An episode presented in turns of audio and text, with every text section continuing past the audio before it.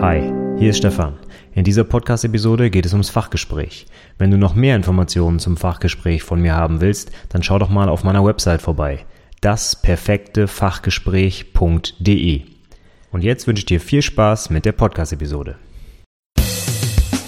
Herzlich willkommen zum Anwendungsentwickler Podcast, dem Podcast rund um die Ausbildung zum Fachinformatiker für Anwendungsentwicklung.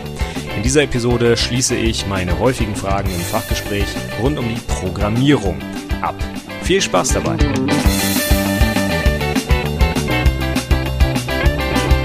Hallo zurück zu den häufigen Fragen im Fachgespräch. Ich hatte es in der letzten Episode ja nicht ganz geschafft, die Fragen zu Ende durchzugehen, denn ich habe noch einige auf der Liste stehen. Deswegen habe ich bei den Eigenschaften von Programmiersprachen aufgehört.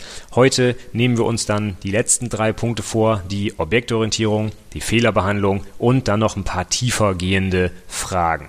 Schauen wir mal, wie lange das heute dauert. Ich hoffe, ich komme mit einer halben Stunde hin. Ich lege einfach mal los und setze nahtlos da an, wo wir beim letzten Mal aufgehört haben. Die Objektorientierung. Da haben wir noch so ein paar Sachen vergessen. Ja, vergessen nicht, aber die habe ich nicht so sinnvoll unterbringen können in den bisher behandelten ähm, Fragen rund um die Objektorientierung. Deswegen habe ich noch mal so ein paar Sachen zusammengeschrieben, die man im Rahmen der Objektorientierung noch fragen kann. Und es geht gleich los mit dem Schlüsselwort this. Was macht das this? Ähm, this, das sollte man nicht meinen, das ist etwas, was man als äh, objektorientierter Entwickler eigentlich fast täglich benutzt, aber viele können es trotzdem nicht erklären, was dahinter steckt. Und this ist eigentlich relativ einfach, das ist ein Zeiger auf das aktuelle Objekt. Meinen Programmierlehrlingen bringe ich das immer wie folgt bei. Wenn ich ein Objekt instanziere, dann gebe ich der Variablen, der ich dieses Objekt zuweise, ja einen Namen. Als Beispiel Auto, BMW gleich New Auto und dann gebe ich da die Parameter rein. Und über diesen Namen, BMW in diesem Fall, kann ich eben auf dieses Objekt zugreifen, kann dort Methoden aufrufen und äh, Eigenschaften auslesen und so weiter. Aber was ist denn, wenn ich diese Klasse Auto jetzt programmiere und ich noch gar nicht weiß, wie die Variable später heißt, der ich zugewiesen werde als Klasse Auto. Das kann ich ja nicht wissen, das liegt ja beim Aufrufer. Da brauche ich aber jetzt ja irgendeine Möglichkeit, um auf mich selbst quasi zuzugreifen, ohne einen expliziten Namen dafür zu vergeben. Und für diesen Zeiger auf mich selbst, da muss ich irgendeinen Namen definieren und dieses ist eben this. Das heißt, das this zeigt einfach auf mich selbst, auf die aktuelle Instanz der Klasse, in der ich gerade programmiere. Das war's schon. Dann kommen wir zu einem weiteren Punkt, ähm, nämlich Static. Static ist noch ein Schlüsselwort, das ich äh, mal am Rande erläutert habe, aber was man für sich alleine stehend auch nochmal gut nachfragen kann. Was bedeutet denn jetzt Static? Static oder wenn ich es übersetzen würde, eben der statische Kontext. Äh, das kann ich vor Attribute oder Methoden oder auch Klassen schreiben, aber wir nehmen jetzt mal Attribute und Methoden die können benutzt werden, ohne eine Instanz ihrer Klasse zu haben. Das heißt, wenn ich bei dem Beispiel Auto von eben bleibe, dann kann ich schlecht bei einem Auto Gas geben, wenn ich kein Objekt dieser Klasse Auto dann habe. Ich kann nicht einfach sagen, Auto, gib Gas, sondern ich brauche halt eben ein konkretes Auto, um da Gas zu geben. Es gibt aber auch Methoden oder Eigenschaften, die völlig unabhängig von einer Instanz sind, sondern die allgemeingültig sind. Wie zum Beispiel, angenommen, wir würden das da ablegen wollen, die zulässige Höchstgeschwindigkeit auf deutschen Autobahnen. Angenommen, die gäbe es und die läge bei 130 km/h, dann wäre es ja blöd, wenn ich die an einem Objekt hinterlege und jedes Mal ein konkretes Auto fragen muss, wie die Höchstgeschwindigkeit ist. Das wäre unsinnig. Stattdessen würde ich das an die Klasse Auto hängen und dann diesen Zugriff über die Klasse regeln. Damit das funktioniert, müssen eben diese Methoden oder Attribute static sein.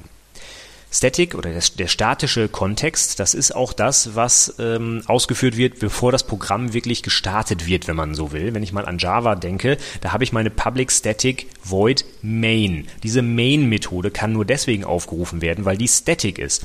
Denn wenn sie nicht static wäre, müsste ich sie an einem Objekt aufrufen, aber zum Zeitpunkt des Programmstarts gibt es ja noch gar keine Objekte, denn das Programm läuft ja noch gar nicht. Also an welchem Objekt sollte ich diese Methode aufrufen? Da, da gibt es keins, das geht nicht. Deswegen muss die static sein sein. Also alles, was im statischen Kontext läuft, das führt die Laufzeitumgebung aus, bevor meine ersten Objekte instanziert und ausgeführt werden. Deswegen sind die static. Jetzt haben diese Static-Methoden insbesondere leider einige hm, Nachteile, aber auch einige Vorteile. Der große Vorteil ist, da sie nicht an einem Objekt hängen, sind sie auch nicht abhängig vom Zustand eines Objekts. Wie zum Beispiel beim Auto, wenn ich da Gas gebe, ne, dann hängt natürlich da die Änderung des Objekts davon ab, welche Geschwindigkeit das Auto denn aktuell hat. Wenn es schon mit Höchstgeschwindigkeit fährt, dann kann ich so viel Gas geben, wie ich will. Es wird nicht mehr schneller. Ja? Wenn ich das jetzt zum Beispiel testen will, brauche ich aber auch ein Auto, was zum Beispiel im Stillstand ist, ein Auto, was normale Geschwindigkeit fährt, ein Auto, was Höchstgeschwindigkeit fährt und so weiter. Und jeder dieser Zustände sorgt dafür, dass sich die Methode unterschiedlich verhält, was wir auch wollen, was ja auch sinnvoll ist. Aber das macht das Testen etwas schwieriger. Wenn ich dagegen eine statische Methode habe, dann ist die von keinem Zustand irgendeines Objekts abhängig. Das heißt, ich kann die einfach aufrufen und kriege als Ergebnis etwas zurück. Das heißt, ich bin in meinem Setup für den Test ähm, deutlich einfacher. Ich brauche nämlich kein Setup. Ich kann die Methode einfach aufrufen und kriege was zurück und teste dagegen. Fertig. Bei einer äh, Instanzmethode müsste ich erst ein Objekt erzeugen, das Objekt in einen gültigen Zustand versetzen, in einen bestimmten Zustand für den Test, den ich durchführen will, und dann kann ich die Methode erst aufrufen. Also sehr umfangreich zu testen und das funktioniert bei statischen Methoden deutlich einfacher. Auf der anderen Seite haben sie auch einen Nachteil, zum Beispiel kann ich sie nicht überschreiben. Wenn ich statische Methoden habe, dann sind die in der Klasse definiert und die sind nicht polymorph. Das heißt, wenn ich jetzt eine Vererbung habe, eine Klasse, die von meinem Auto zum Beispiel erbt, dann kann die diese statische Methode nicht überschreiben sondern es wird immer die Methode an der konkreten Klasse aufgerufen und ich kann sie nicht eben ja, polymorph mit einer anderen Implementierung versehen. Das geht dann leider nicht. Ja, dann kommen wir zu einer ganz anderen Frage, aber ungefähr auch in dem Bereich Methoden wenigstens, nämlich was ist ein Konstruktor? Ein Konstruktor ist eine ganz besondere Methode, die eine Objektinstanz erzeugt. Das heißt, die ist dafür zuständig, aus einer Klasse ein Objekt zu instanzieren. Und diese Methode, die ich da aufrufe, die hat zumindest in Java und auch in vielen anderen Programmiersprachen eine, ein ganz bestimmtes Aussehen, eine ganz bestimmte Signatur. In Java ist es zum Beispiel so, dass der Konstruktor den Namen der Klasse eins zu eins übernehmen muss, also inklusive Camel Case und so weiter, und keinen Rückgabewert hat. Das heißt, wenn ich mir eine übliche Methodendefinition angucke, dann habe ich eben Rückgabewert, Name, Parameter. Ein Konstruktor hat keinen Rückgabewert, hat denselben Namen wie die Klasse und hat dann ganz normal die Parameter. Daran erkenne ich quasi in Java einen Konstruktor. Das muss aber nicht so sein. In anderen Programmiersprachen ist das auch anders. Ne? Zum Beispiel in PHP, da hat der Konstruktor den definierten Namen unterstrich unterstrich initialize. Ja? Und damit wird dann zum Beispiel ein Objekt instanziert. In Ruby heißt der Konstruktor einfach new, ja? wie eine ganz normale Methode. Und wenn ich den Konstruktor in Programmiersprachen aufrufen will, dort ist es eigentlich fast überall identisch. Da mache ich es nämlich mit dem Schlüsselwort new. Das ruft eben diese besondere Methode auf, den Konstruktor. In den meisten Programmiersprachen, Java, C Sharp, PHP, wird das new vor den Klassennamen geschrieben, also Auto A gleich new Auto. In anderen Programmiersprachen ist das anders, wie zum Beispiel in Ruby. Da mache, da mache ich Klassenname .new das heißt, da sieht der Methodenaufruf des Konstruktors genauso aus wie bei allen anderen Methoden. Das unterstreicht nochmal, dass der Konstruktor tatsächlich nichts anderes ist als eine besondere Methode. Also warum soll die anders aufgerufen werden? Ne? Warum soll ich dafür new benutzen, wenn ich auch einfach die Syntax benutzen kann wie für alle anderen Methoden? Da haben sie sich bei Ruby ein bisschen äh, Gedanken gemacht und das ein bisschen optimiert, wie ich finde. Ja, jetzt ist die Frage, was packe ich denn in so einen Konstruktor rein? Welche Parameter sollte ein Konstruktor bekommen? Da sage ich immer, ein Konstruktor sollte all die Parameter bekommen, die nötig sind, um das zu erzeugende Objekt in einem gültigen Zustand zu hinterlassen. Der Konstruktor hat eine zentrale Aufgabe, nämlich, dass man keine Objekte erzeugen kann, die ungültig sind. Wenn ich also zum Beispiel ein Auto habe und es ist ganz wichtig, ähm, dass es einen Kilometerstand hat, dann muss der Konstruktor diesen Kilometerstand in einem gültigen Zustand hinterlassen und nicht einfach sowas sagen wie oh, Kilometerstand gleich minus eins, sondern der muss dafür sorgen, dass der Kilometerstand zum Beispiel mindestens null ist, ja, dass er also nicht negativ sein kann. Das ist ganz wichtig, damit ich eben nicht Objekte einfach wahllos erzeugen kann und dann arbeite ich damit und irgendwo später, äh, wenn ich das Objekt dreimal irgendwo durchgereicht habe, tritt auf einmal ein Fehler auf, weil irgendein Attribut in einem ungültigen Zustand ist. Zum Beispiel, weil der Wert null ist oder weil der Wert negativ ist oder was auch immer. Dafür sollte ein Konstruktor Sorge tragen. Der sollte alle die Parameter reinbekommen, die absolut notwendig sind, um das Objekt korrekt zu erzeugen. Ganz oft gibt es auch Attribute, die ich nicht zwingend setzen muss, ähm, die äh, einfach auf den Standardwert gesetzt werden können. Dafür sollte auch der Konstruktor dann Sorge tragen. Dafür überlädt man den Konstruktor dann sehr häufig. Ich also sage, es gibt einen Konstruktor, der alle äh, Werte, die notwendig sind, reinbekommt, aber es gibt auch andere Konstruktoren, die den ersten überladen und dann bestimmte Werte einfach auf Default-Werte setzen, wie zum Beispiel Kilometerstand auf 0, ja, aber eben nicht auf Null oder auf minus 1 oder sonst irgendwas, sondern in einen gültigen Zustand. Das ist die Hauptaufgabe des Konstruktors. Dann haben wir noch zwei völlig andere Fragen, die damit erstmal wenig zu tun haben, nämlich einmal, was sind Enumerations? Enumerations, das sind Datentypen mit einer endlichen Menge an erlaubten Werten. Der Klassiker ist sowas wie Wochentag. Wochentage gibt es genau sieben Stück. Das werden nicht mehr und auch nicht weniger. Und die haben einen definierten Namen. Und da will ich mir nicht jedes Mal merken, wenn ich programmiere, war jetzt null Sonntag oder Montag. Ich weiß es nicht mehr. Stattdessen lege ich mir eine Enumeration an, wo halt alle erlaubten Werte drinstehen. Also Montag, Dienstag, 0 bis Sonntag. Und dann habe ich den Vorteil, dass ich zum einen sprechende Namen benutzen kann und nicht irgendwelche int-Werte zum Beispiel, die den äh, Datentyp repräsentieren. Und ich habe den Vorteil, dass ich auch keine anderen als die erlaubten Werte benutzen kann. Ich kann dann nicht nicht einfach, wenn ich zum Beispiel int als Wochentag benutze, auf einmal eine 8 reingeben. Den achten Wochentag gibt es nicht. Das ist mit Enumerations ausgeschlossen, weil ich eben nur eine Liste der erlaubten Werte definiere und gar nichts anderes reingeben kann, als in dieser Liste steht. Und dann die letzte Frage, welche Vorteile bieten Listen gegenüber Arrays? Auch das eine recht allgemeine Frage. Wenn wir jetzt an Listen denken, an die generischen Klassen, eine List of T zum Beispiel, ähm, was hat das den Vorteil gegenüber Arrays? Oh, der zentrale Vorteil ist eigentlich, dass sie redimensionierbar sind. Arrays sind ja in ihrer Länge fix. Die, wenn ich sie äh, deklariere, muss ich gleich sagen, wie lang dieses Array ist. Also zum Beispiel String 5, ja, das soll genau String, äh, 5 String-Elemente dort drin stehen können. Und ich kann den auch nicht verlängern oder verkürzen oder sonst was. Er bleibt fix. Und bei Arrays ist es jetzt so, dass die im Speicher wirklich hintereinander angelegt werden. Wenn ich also sage new string 5, dann werden dort fünf String-Elemente im Speicher platziert und zwar direkt aufeinander folgend im Speicher. Das heißt, die sind wirklich als ein Block im Speicher abgelegt. Und da habe ich bei Listen den Vorteil, die liegen nicht als ein Block da, sondern die sind redimensionierbar. Wie funktioniert das? Jedes Element der Liste zeigt im Prinzip auf seinen Vorgänger oder Nachfolger, je nachdem, was man braucht. Meistens äh, auf beide. Das heißt, ich habe eine doppelt verkettete Liste zum Beispiel, wenn wir jetzt mal in die Datenstruktur äh, abtauchen wollen.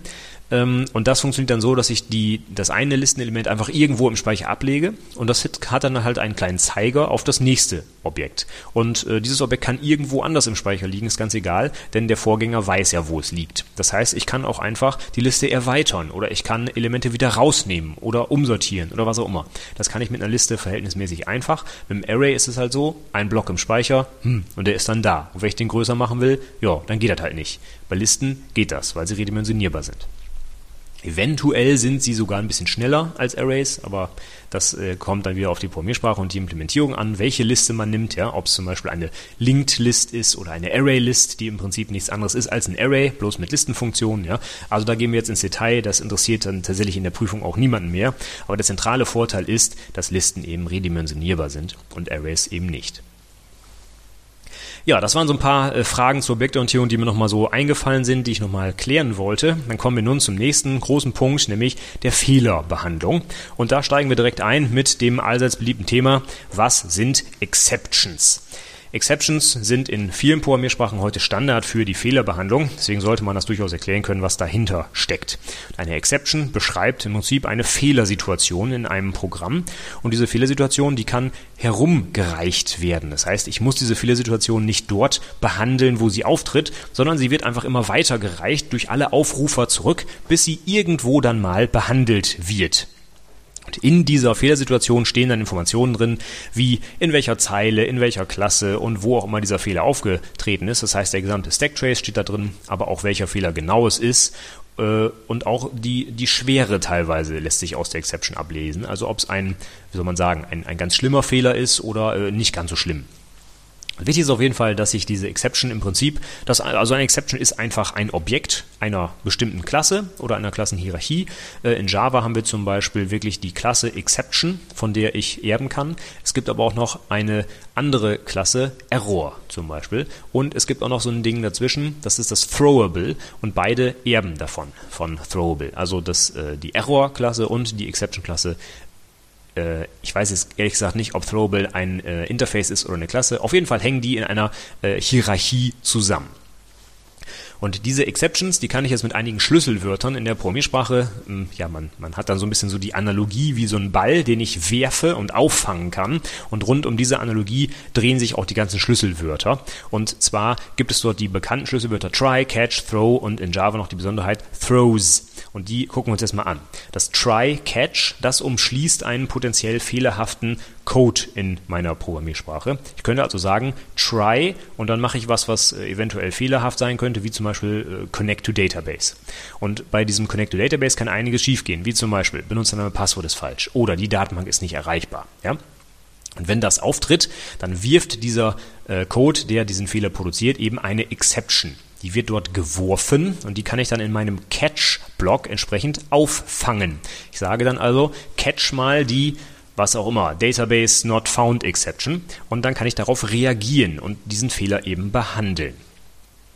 Wenn ich dann in dem aufgerufenen Code, der den Fehler produziert, tatsächlich manuell eine Exception werfen möchte, dann ist das Schlüsselwort dafür throw. Also wir reden hier die ganze Zeit von, von Java, aber in anderen Programmiersprachen ist das sehr ähnlich, in C-Sharp zum Beispiel. Äh, in Ruby heißen die ähm, anders, da heißen die zum Beispiel Race, um eine Exception zu werfen, aber in den meisten gängigen Programmiersprachen heißt es Throw. Und in Java kommt noch eine Besonderheit dazu. Da gibt es nämlich die sogenannten Checked Exceptions. Dort kann ich Methoden kennzeichnen als potenziell fehleranfällig. Und das bedeutet, ich muss die Fehlerbehandlung beim Aufruf einbauen. Ich kann diese Methode nicht einfach aufrufen, ohne ein Try-Catch drumherum oder selber die Exception weiterzuwerfen, indem ich an meine eigene Methode nochmal wieder das Throws dran schreibe. Dieses Konzept der Checked Exceptions, das ist äh, ja, Grundlage für viele tiefe Diskussionen, ob das gut ist oder schlecht. Äh, man müsste wissen, dass es in Java eben so ist. Ich kenne keine andere Programmiersprache, wo es so umgesetzt ist, aber Java hat das nun mal durchgezogen. Und das bedeutet, diese Checked Exception äh, ist etwas, was ich auffangen muss, während die Unchecked Exceptions eben solche sind, die auftreten können, die ich aber nicht unbedingt auffangen muss. Also zum Beispiel Laufzeitfehler, die ich auch gar nicht erwarten kann, wie zum Beispiel die Festplatte ist voll oder der Speicher ist voll. Ja, das sind Dinge, die kommen so unregelmäßig vor. Auf die kann ich jetzt nicht bei jedem Fitzel Methodenaufruf reagieren. Wenn das auftritt, äh, dann habe ich Pech gehabt. Dann kann ich vielleicht in irgendeinem globalen Try-Catch solche Sachen behandeln. Aber ich kann auch eigentlich nichts machen, wenn das auftritt. Ne? Wenn die Festplatte voll ist, ja, hm, was kann ich dann tun? Weiß ich nicht. Ne? Deswegen gibt es diese Unterscheidung in Java, einmal checked und unchecked. Das wäre dann auch gleich die nächste Frage, die man da stellen könnte. Also, was gibt es für Exceptions in Java? Ich habe es gerade gesagt, checked und unchecked. Und der Unterschied ist, dass die checked Exceptions gefangen werden müssen und die unchecked Exceptions nicht. Das wäre es dann auch schon zum Bereich Fehlerbehandlung. Dann kommen wir jetzt zum letzten Punkt, nämlich zu den tiefer gehenden Fragen. Da habe ich auch nochmal einige Sachen zusammengestellt, die ich äh, ja nirgendwo anders unterbringen konnte, sage ich mal, und die ich auch nicht unbedingt jedem Prüfling stellen würde. Oder anders gesagt, äh, wovon ich nicht ausgehen würde, dass jeder Prüfling sie beantworten könnte. Also das sind eher Fragen, die ich so einem Einserkandidat vielleicht stellen würde. Und das geht dann los mit einer meiner Meinung nach noch ziemlich einfachen Frage, aber trotzdem kann man das nicht voraussetzen, dass jeder das kennt. Was ist Refactoring?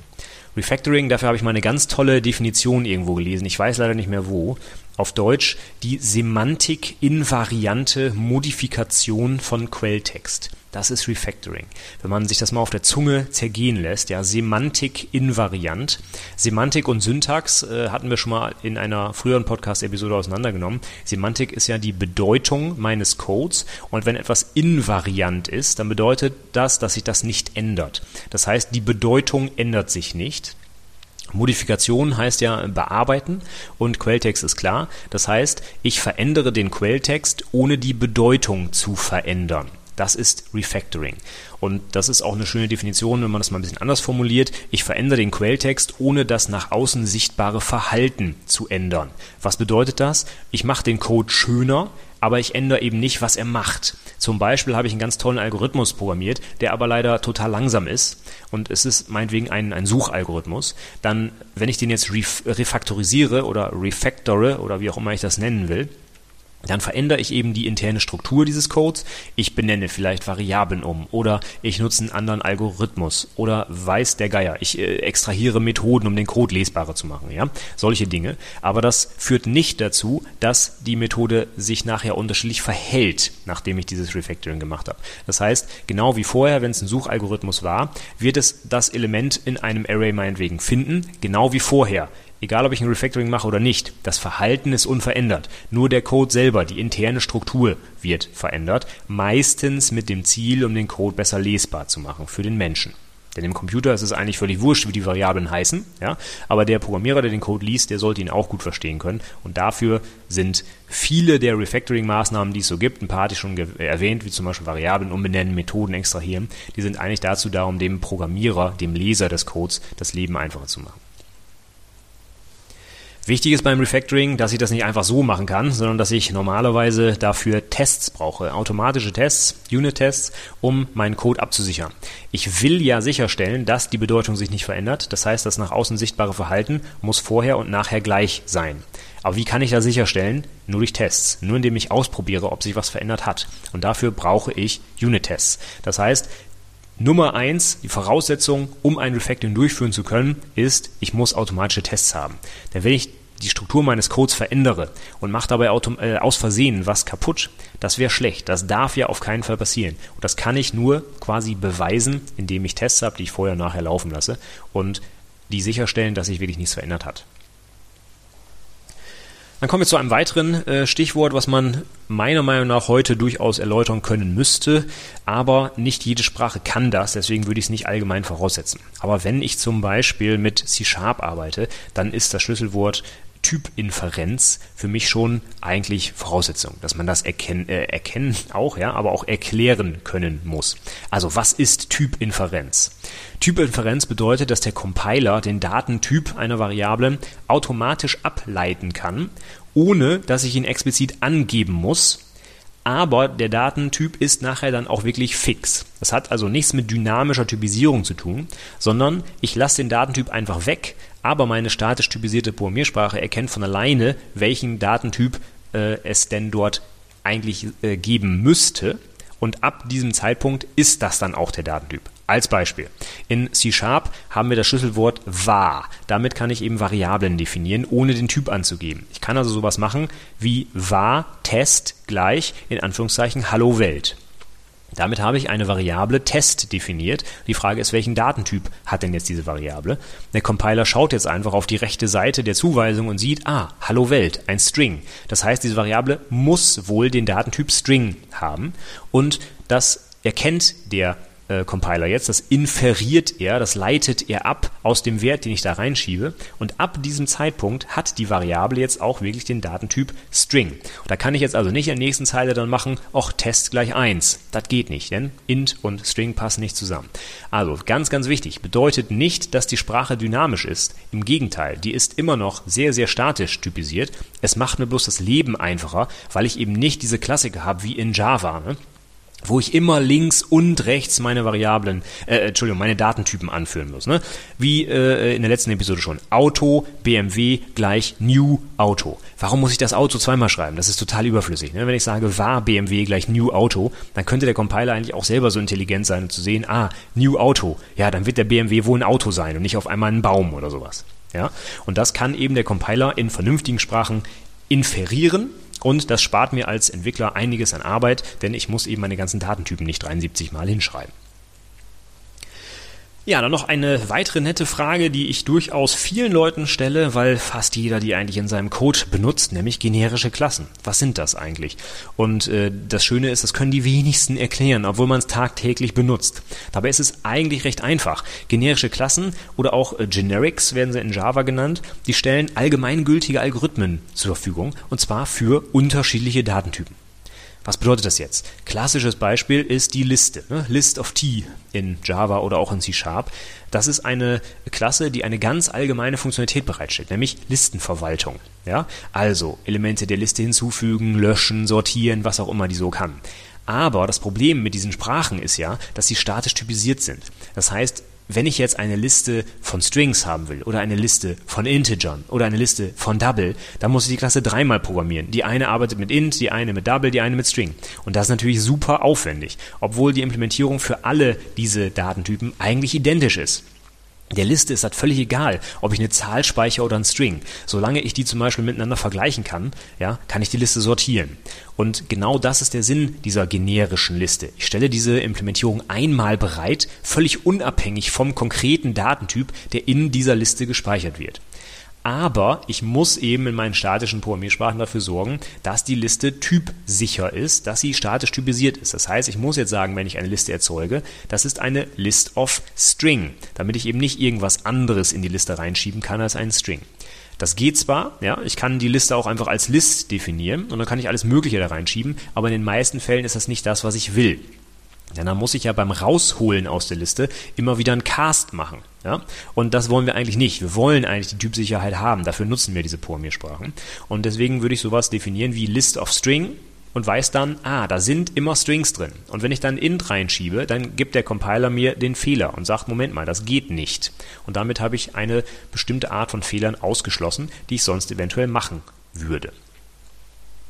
Also, die stellen allgemeingültige Algorithmen dar und ich brauche diese Generics aber nur in statisch typisierten Sprachen, denn nur da kommt es auf diese Typisierung an. Wenn ich in Ruby eine Liste programmiere, dann muss ich gar nicht angeben, was für ein Datentyp da drin ist. Äh, das kann die einfach selber, die Sprache, weil sie halt dynamisch ist. Wenn ich also mit diesen Elementen in der Liste irgendwas machen will, dann wird halt zur Laufzeit geprüft, ob die alle Methoden bereitstellen, die benötigt werden, um irgendwas damit zu tun. Und wenn es halt nicht ist, ja, dann gibt es halt einen Fehler. Aber es gibt eben nicht den Compiler, der zur Compilezeit schon prüft, ob das der Fall ist. Das heißt, generische Klassen, wichtiger Bestandteil statisch typisierter Programmiersprachen, die stellen allgemeingültige Algorithmen bereit, und zwar für unterschiedliche Datentypen. Das ist der zentrale Ansatz dabei. Und in diesem Zusammenhang, gerade mit den Listen, kann man noch ein weiteres ähm, schönes Thema ansprechen, nämlich die Co- und Contra-Varianz. Ich fange ich vielleicht mit dem Beispiel an. In Java haben wir eine List of String und eine List of Object. Jetzt denken sehr, sehr viele Entwickler, und ich gebe zu, ich gehörte auch lange Zeit dazu, dass die List of String ja wohl von List of Object erben wird. Denn String erbt ja auch von Object. Also warum sollte List of String nicht von List of Object erben? Das ist ja eigentlich sinnvoll, dass das so ist. Aber das ist nicht der Fall. List of String und List of Object stehen in keiner Beziehung zueinander, insbesondere nicht in einer Vererbungsbeziehung. Das ist nicht so, sondern es sind gleichrangige Klassen, die sich nicht substituieren lassen. Das heißt, ich kann nicht einfach sagen, eine List of Object gleich List of String. Das funktioniert nicht. Ja? Und das bedeutet, dass diese beiden Listen nicht kovariant sind. Und das ist jetzt genau die Frage, die als letztes kommt, nämlich was ist Ko- und Kontravarianz? Und das ist etwas ähm, ja, tiefergehendes, das würde ich wirklich nicht unbedingt jeden Azubi fragen. Und wer das beantworten kann, der hat ja quasi schon seine Eins sicher, so in der Art und Weise. Aber wenn ich mir mal anschaue, List of String und List of Object, die sind eben nicht kovariant. Das bedeutet, List of String erbt nicht von List of Object. Und diese Ko- und Kontravarianz kann man erklären anhand von zwei Beispielen. Das erste ist jetzt eben diese äh, parametrische Polymorphie, das heißt meine, meine Generics wo eben der, der äh, Parameter-Datentyp, String oder Object, in einer Vererbungsbeziehung steht, aber der Container drumherum, die Liste, eben nicht in einer Vererbungsbeziehung steht. Wäre das der Fall, würde List of String von List of Object erben, dann wären sie kovariant, weil die Vererbungsbeziehung String Object die gleiche wäre wie List String List Object. Es geht also in die gleiche Richtung. Wenn ich den umgekehrten Weg hätte, angenommen List of String und List of Object hätte ich, aber List of Object könnte ich für List of String benutzen.